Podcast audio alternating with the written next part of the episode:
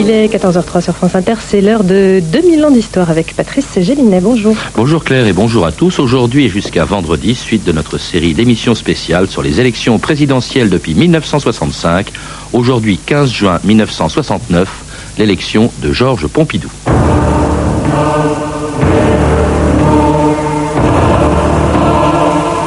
Je ne crois pas avoir ce qu'on appelle un avenir politique.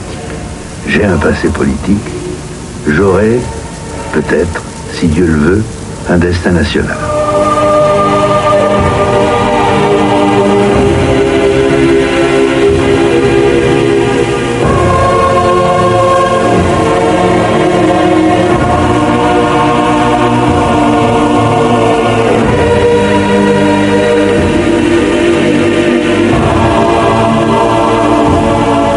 ans d'histoire.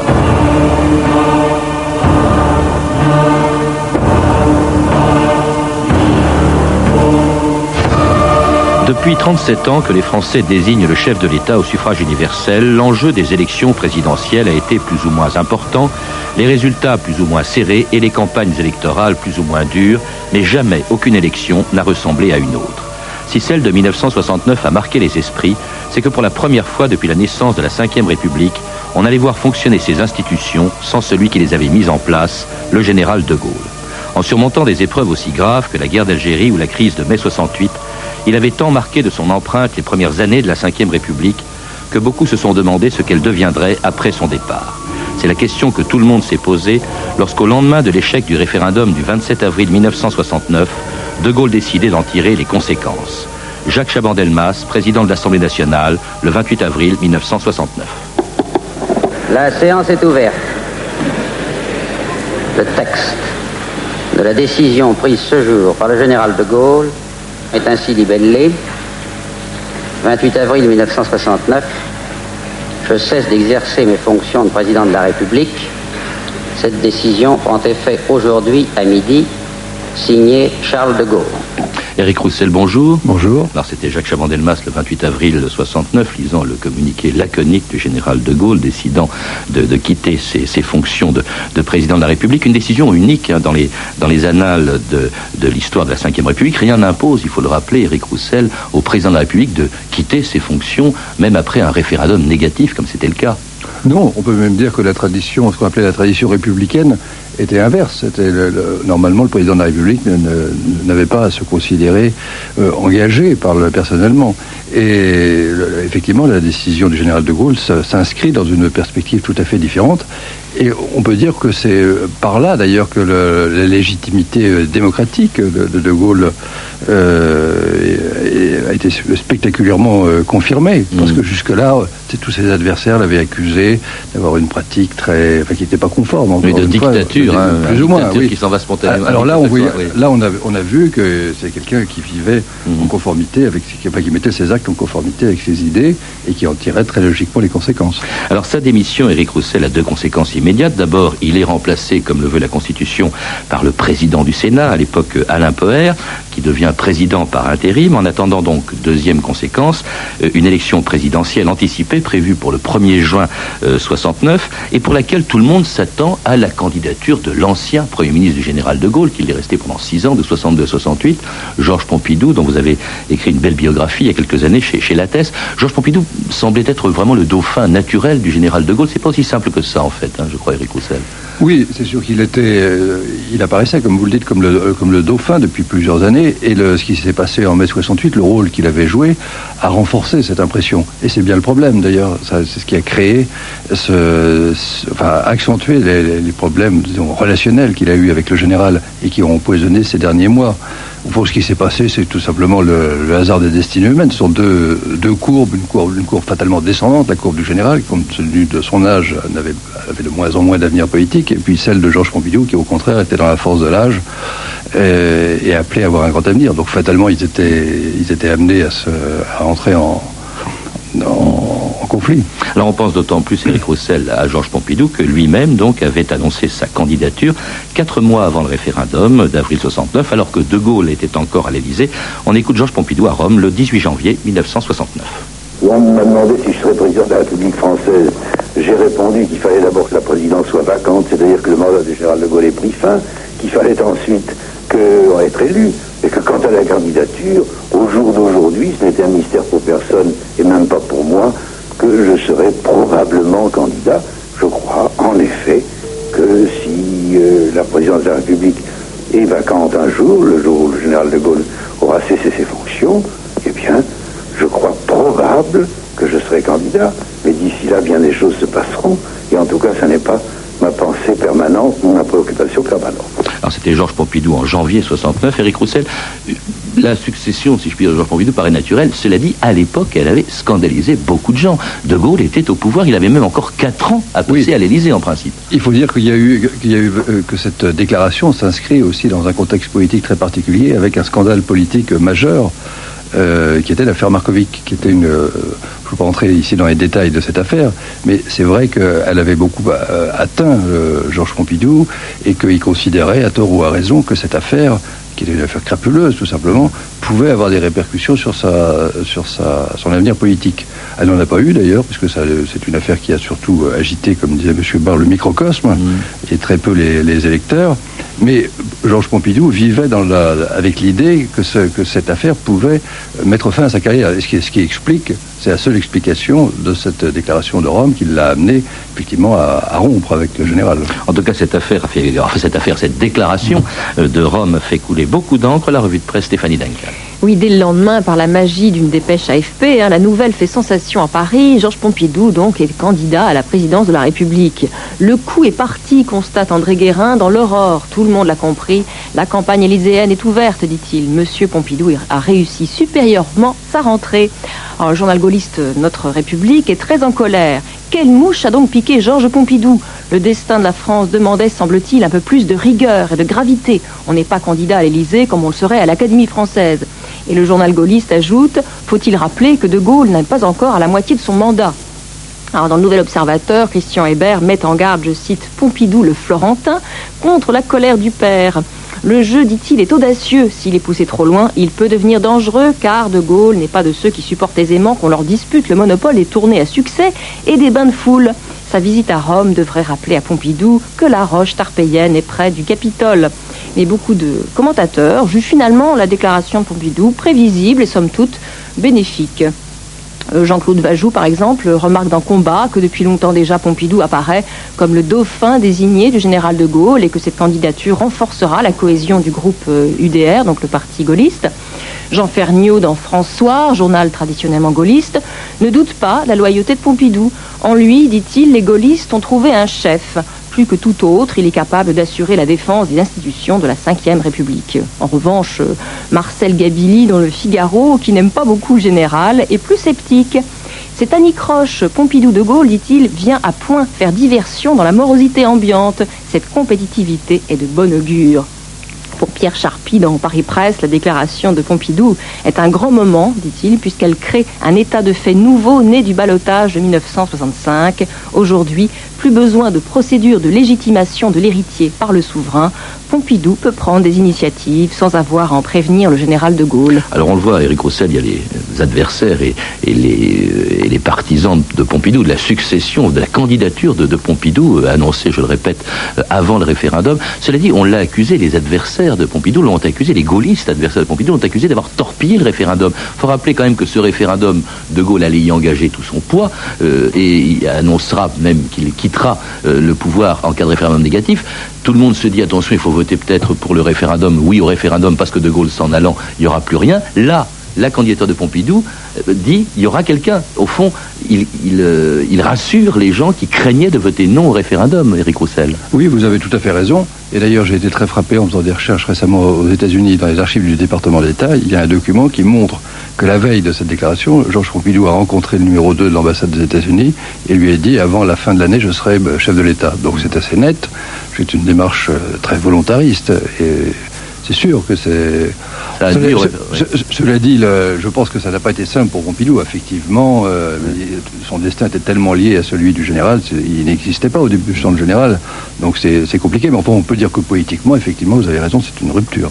Une rupture, un torpillage. Il faut ajouter à cela que Valéry Giscard d'Estaing, ancien ministre des Finances euh, du général de Gaulle, a lui aussi, euh, membre de la majorité, a lui aussi fait voter non au référendum. Donc le résultat négatif, 52% de, de non, De Gaulle s'en va. Et le lendemain de l'annonce du départ du général de Gaulle, donc Georges Pompidou annonce sa candidature le 29 avril 1969. Et aussitôt, elle est quand même cautionnée par la majorité des gaullistes, Éric Roussel.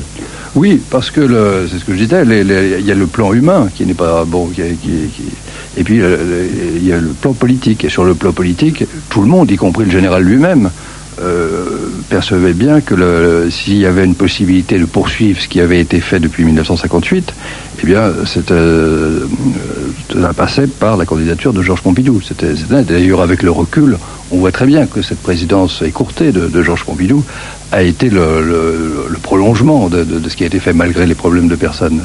Alors pour l'instant, il n'est que candidat, sous le signe, disait-il, de la continuité et de l'ouverture. Il faut rappeler qu'il y avait beaucoup de, centristes euh, qui euh, s'étaient séparés du, général de Gaulle. Il cherche à rassembler le maximum de gens à droite, disons, euh, derrière sa candidature. Oui, c'est-à-dire qu'au fil des années, il y avait un certain nombre de gens qui, qui au départ, étaient avec le général de Gaulle, surtout pour résoudre le problème algérien, qui sont été séparés, les uns à cause de l'Europe, les autres parce qu'ils trouvaient qu'il avait une façon de présider qui ne leur convenait pas. Enfin, il y avait plusieurs, euh, plusieurs raisons, la, politique vis-à-vis des pays de l'Est, etc. Donc le, problème pour, Georges Pompidou était en quelque sorte de, fédérer tous ces gens-là, du moins ceux qui acceptaient, de, qui n'avaient rien contre sa personne. Et ça a été toute son, toute son habileté de, savoir rallier à sa candidature des, gens comme Jacques Duhamel, par exemple le ralliement de, Jacques Duhamel, qui a été soigneusement préparé d'ailleurs par Madame Garot, qui était la collaboratrice de Georges Pompidou, euh, oui, centriste, qui était un homme de, de grand talent et qui a et qui a été pour beaucoup dans la victoire de Georges Pompidou, puisque, enfin, un petit peu. Alors beaucoup de centristes, euh, en tout cas, ne vont pas se rallier à Georges Pompidou, ils vont se rallier à un homme un peu inattendu, qui est tout simplement le président du Sénat, président de la République par intérim pendant le, les, la vacance du pouvoir après le départ du général de Gaulle, Alain Poher, qui brusquement, euh, au vu des sondages euh, qui révèlent qu'il est assez populaire, décide lui aussi de, poser sa candidature, Roussel. Oui, effectivement, le destin d'Alain Poher est assez singulier, puisque c'était un homme complètement inconnu, même s'il avait été dans la nuit des temps secrétaire d'État sous la quatrième République pendant quelques jours. Euh, il était devenu brusquement euh, président du Sénat quelques mois auparavant. Et il faut dire qu'il s'est retrouvé un peu auréolé par le rôle qu'il a joué, parce que le Sénat s'est défendu euh, assez bien contre les, projets référendaires du général. Et il s'est trouvé que Alain Poher était le fédérateur de tous ces gens qui avaient mené le, combat. et inévitablement, il en, a, il en a tiré un certain profit. Et donc il décide de poser sa candidature le 12 mai 1969. Monsieur Alain Poher accepte d'être candidat à l'élection présidentielle, il place sa candidature sous le signe de l'union et de la réconciliation des Français. Devais-je faire la sourde oreille à tous les appels d'innombrables Français qui me demandaient de concrétiser leur aspiration profonde à un véritable changement Et permettez-moi de, de répéter avec beaucoup de clarté qu'il ne faut absolument pas, à l'avenir, que notre pays soit l'apanage de personne, ni d'un clan, ni d'un groupe, ni de je, ne sais euh, quel parti, euh, euh, quelle que soit l'orientation de ce parti d'ailleurs. Je veux être un président pour tous les Français. 69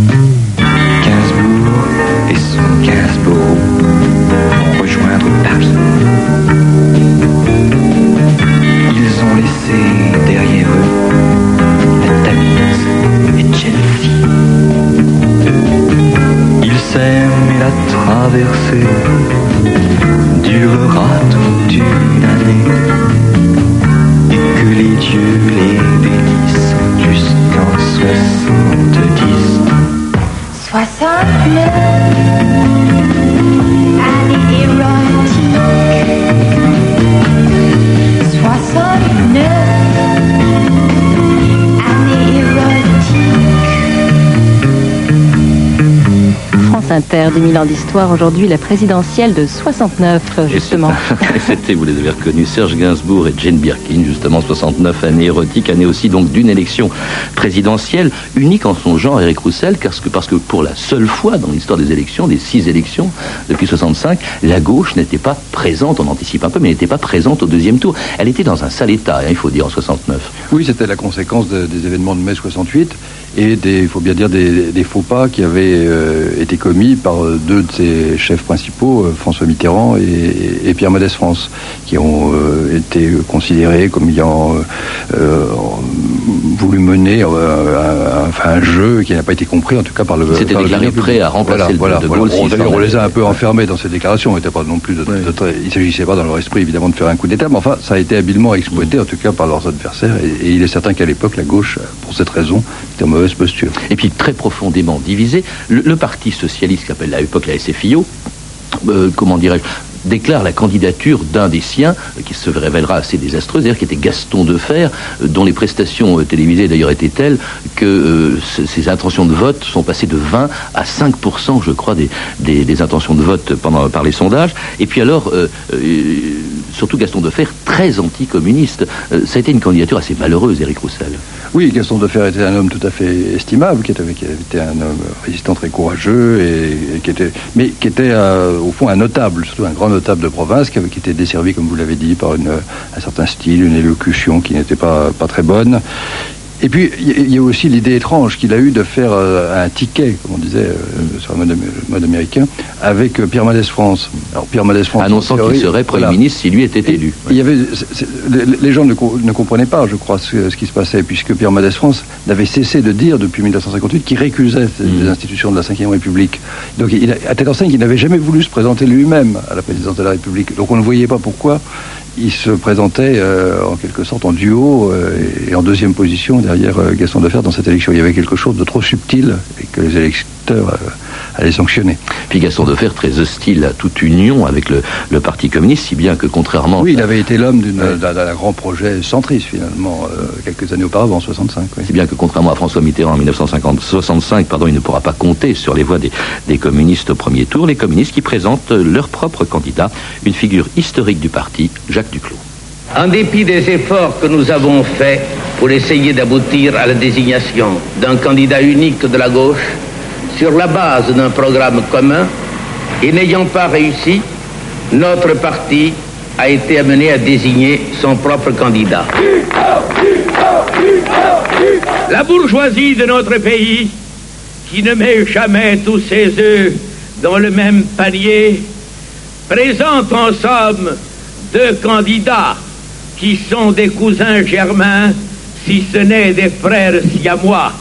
Il s'agit, il s'agit des deux P, Monsieur Pompidou et Monsieur Poire.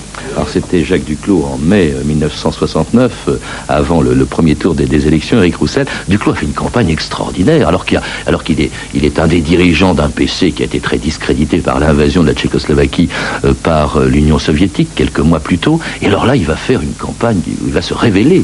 Oui, il faut dire que c'est d'autant plus extraordinaire que Duclos lui-même était un stalinien pur sucre, mm. vraiment un des, derniers dinosaures du Parti communiste. Mais c'est vrai qu'il avait, c'est l'intérêt justement de ses archives, de montrer la qualité de, ses prestations. Il faut dire qu'on voit très bien, à, travers le document que vous venez de nous faire entendre, que Duclos avait une, un impact réel et il savait se c'était un, véritable orateur populaire. Ses, origines populaires, d'ailleurs, il, était, il était pâtissier, il faut le rappeler, ancien combattant à Verdun. Tout ça explique aussi le, résultat, y compris par rapport à d'autres candidats de gauche. Hein. Il ne faut pas oublier, il y a eu six candidats pendant ces élections. Eric Roussel, il y avait en plus donc de Pompidou, Poher, euh, Defer et Duclos, euh, il y avait Michel Rocard pour le PSU, il y avait Alain Krivine, première candidature d'Alain Krivine à ces élections, et puis un, un, un candidat un peu fantaisiste, euh, Ducatel, qui ne représentait que, que son entreprise. Et euh, les, il, y avait, il y avait peu de candidats encore à l'époque. Hein. Oui, et il y avait peut-être un candidat en fait qu'on ne voyait pas. Et c'est ce qui explique toute la situation. L'homme qui était derrière tout ça, qui était à la fois derrière la candidature de, de Fer de, de Poher et celle de, de Fer, dans une certaine mesure, qui était Guy Bollet qu'on a un peu oublié, qui était une figure Le PS. oui, à cause de la, de la guerre d'Algérie, dont c'était la, la grande revanche, Mm. et qui avait inspiré à la fois la candidature de- d'Alain Poher, parce que on le sait, que c'est Ah oui, c'était lui. Oui, c'était lui. Il avait fait des, euh, la, de la- faire. la- la grande idée de, de- de Guy Mollet était de, profiter de cette, euh, de cette élection pour imposer un infléchissement des, institutions avec, en revenant à une lecture parlementariste qui, est, possible puisqu'elle existe aujourd- aujourd'hui. Alors le résultat du premier tour, en tout cas, euh, est, tout à fait surprenant. Euh, de faire ne va faire que 5% des voix, un désastre euh, pour le Parti socialiste. Duclos 21,5, un score historique, je crois, pour le, Parti communiste, mais un petit peu derrière les deux candidats euh, qui restent en lice au, deuxième tour, c'est-à-dire Pompidou, très, très, en, très loin devant, 44% au premier tour, et puis Alain Poher, 23%. Très surprenant hein, ce premier tour, comme d'ailleurs la plupart euh, des, premiers tours des élections présidentielles, euh, Éric Roussel. Ben, le, score de, le de Gaston Defer s'explique avec le recul. On voit très bien euh, qu'il était au fond à, à peu près sur la même ligne qu'Alain Poher. Rien ne les différenciait des- euh, sur l'Europe, sur l'Alliance Atlantique. le- et comme par ailleurs c'était un socialiste modéré et Mhm. anticommuniste, on ne voyait pas au fond très très bien. Sa place n'était pas évidente. Il ne, il ne se différenciait pas fondamentalement de Poher. Donc je crois que c'est ça la, la raison essentielle de ce, de ce résultat. On, on ne voit pas non plus ce qui distingue beaucoup euh, les deux candidats en lice pour le deuxième tour, pour la, la- la Ah, présidence. C'est Poher et Pompidou, les deux P, à tel point d'ailleurs que Duclos a dit, euh, Duclos qui a eu 21,5% au premier tour, qui n'est donc pas euh, en lice pour le deuxième tour, préconise l'abstention en disant c'est blanc, bonnet, bonnet, blanc, les deux P, la Poher, Pompidou. Oui, effectivement, les programmes étaient, étaient assez sem- semblables. Il est probable qu'ils auraient mené à peu près la même politique sur le plan euh, social, euh, économique. Mais ce qui fait l'enjeu réel de ces élections, encore une fois, c'était les institutions. Il s'agissait de savoir si la Ve République, si le gaullisme politique, finalement, allait survivre à De Gaulle. Je crois que c'était ça le véritable enjeu. Et évidemment, Poher représentait une, euh, une lecture tout à fait différente de la Constitution. Alors la, la différence. La réponse sera donnée le 15 juin 1969, résultat du deuxième tour, euh, avec une abstention effectivement très forte, puisqu'on a le choix qu'entre Poher et, et Pompidou, 30%, un record, et puis alors un autre record, le résultat très élevé de Georges Pompidou, un autre record jamais égalé depuis France Inter, le 15 juin 1969.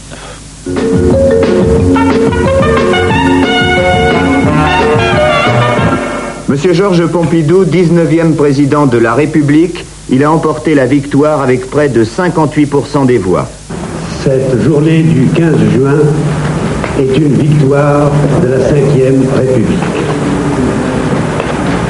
Dois-je ajouter que cette journée, si elle est importante pour la France, est émouvante pour moi. Françaises et Français, je vous demande que tous ensemble, nous unissions nos efforts pour que vive la République et que vive la France. C'était Georges Pompidou le jour où il est élu 19e président de la République, euh, Éric Roussel, euh, et qui parle, bon, évidemment, de son émotion personnelle, mais aussi qui parle d'une victoire de la Ve République. C'est ça le bilan qu'on peut tirer de ces élections de 1969 Oui, je crois qu'à travers la victoire de Georges Pompidou, c'était le, le signe que le gaullisme politique allait euh, survivre à De Gaulle. Alors reste à savoir si le, le gaullisme politique était euh, possible si, euh, sans le, cet homme tout à fait exceptionnel qui avait été le général. Mais il n'y a pas de doute que pendant, pendant les cinq années de la présidence de Georges Pompidou, le gaullisme, à la fois dans sa pratique institutionnelle et largement dans sa politique étrangère, euh, a survécu à De Gaulle. On peut peut-être euh, introduire un bémol en ce qui concerne la politique sociale et puis le style, bien entendu. Il est évident que, que Georges Pompidou n'avait pas le style du général De Gaulle. Ça, Mm. mais ça, c'était inévitable. Mais enfin, sur l'essentiel, euh, moi, je crois qu'il n'y a pas de doute qu'il a, que ça s'inscrit dans, la, dans le, le droit fil de, la, de, de ce qui avait été fait de- de- depuis 58. Vous dites une certaine forme de gaullisme, Éric Roussel. C'est vrai quand même qu'on a toujours distingué, depuis, depuis euh, 69, on a distingué quand même deux gaullismes. Euh, celui de, de Georges Pompidou, euh, dont le style est différent, dont la politique étrangère également est quand même une, marque une inflexion. Il faut rappeler que pour avoir le soutien des centristes, il avait promis, et il tiendra parole, de faire entrer la Grande-Bretagne dans le marché commun. Oui, mais, mais si, vous, si- si vous voyez les choses avec une, euh, un certain recul, vous voyez qu'il y a eu une inflexion à la fin du, du mandat de Georges Pompidou qu'il est revenu finalement à des positions quand même assez gaullistes. Hmm. Alors, euh, conséquences pour le, le gaullisme. Oui, quand je dis sites de gaullisme, par exemple, on dit beaucoup de l'actuel président de la République que c'était plus un pompidolien qu'un gaulliste. Ce- cela dit, autre chose, autre conséquence, la gauche est laminée, en tout cas la gauche non communiste. hein. le Parti communiste fait 21,5, il ne le fera plus jamais. Les socialistes avec deux fers, 5%, c'est quand même le point de départ d'une reconstruction de ce qui deviendra d'ailleurs deux ans plus tard le PS, avec François Mitterrand à sa tête et une autre élection un peu plus tard. Oui, c'est sûr, cette élection de 69, c'est vraiment correspond à l'éclipse de la carrière politique de François Mitterrand. Et on voit, on voit évidemment ce que donnait la gauche à l'époque sans François Mitterrand. Ça, je crois qu'il faut le, il faut le souligner. Ben, nous verrons ce qu'elle donnera quelques années plus tard pour les élections de 74 dont nous parlerons demain.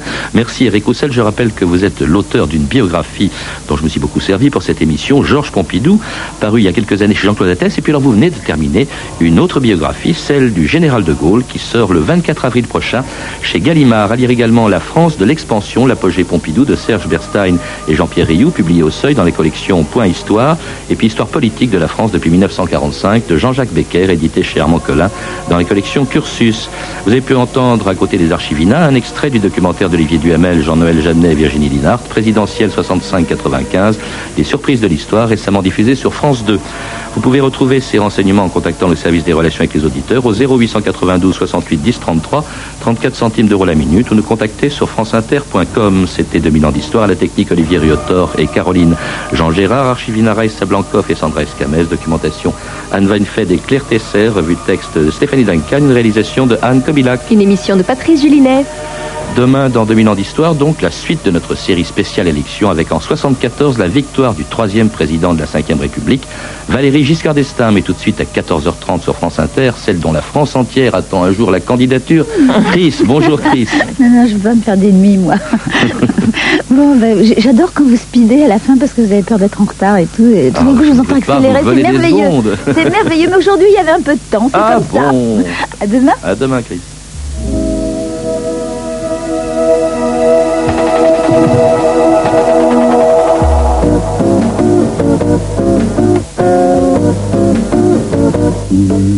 Portrait sensible, chaque jour, quelqu'un de célèbre dans son immeuble, dans sa rue, dans son quartier ou dans la lune.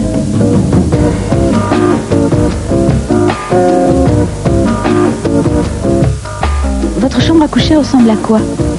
Hum, elle est plutôt calme par rapport à l'ambiance de tout l'appartement qui est très très coloré et la chambre à coucher elle est plus calme. De quoi avez-vous peur? De plus grand chose. Je crois que j'ai toujours un petit peu peur de la peur, mais je l'ai apprivoisée. Euh, je me suis dit que de toute façon on ne pouvait pas euh, ne pas avoir peur et euh, en sachant ça, bon voilà, j'ai toujours un petit peu peur de tout, mais j'essaie de, de ne pas avoir trop peur de moi-même, pas trop avoir peur des autres, pas trop peur du, du noir, pas trop peur de l'inconnu, tout en me disant que de toute façon il reste toujours quelque chose. euh, des choses qu'on n'arrive pas à maîtriser et ben, c'est plutôt bien comme ça. Et qu'est-ce qui vous fait du bien? Ce qui me fait du bien, c'est de ne pas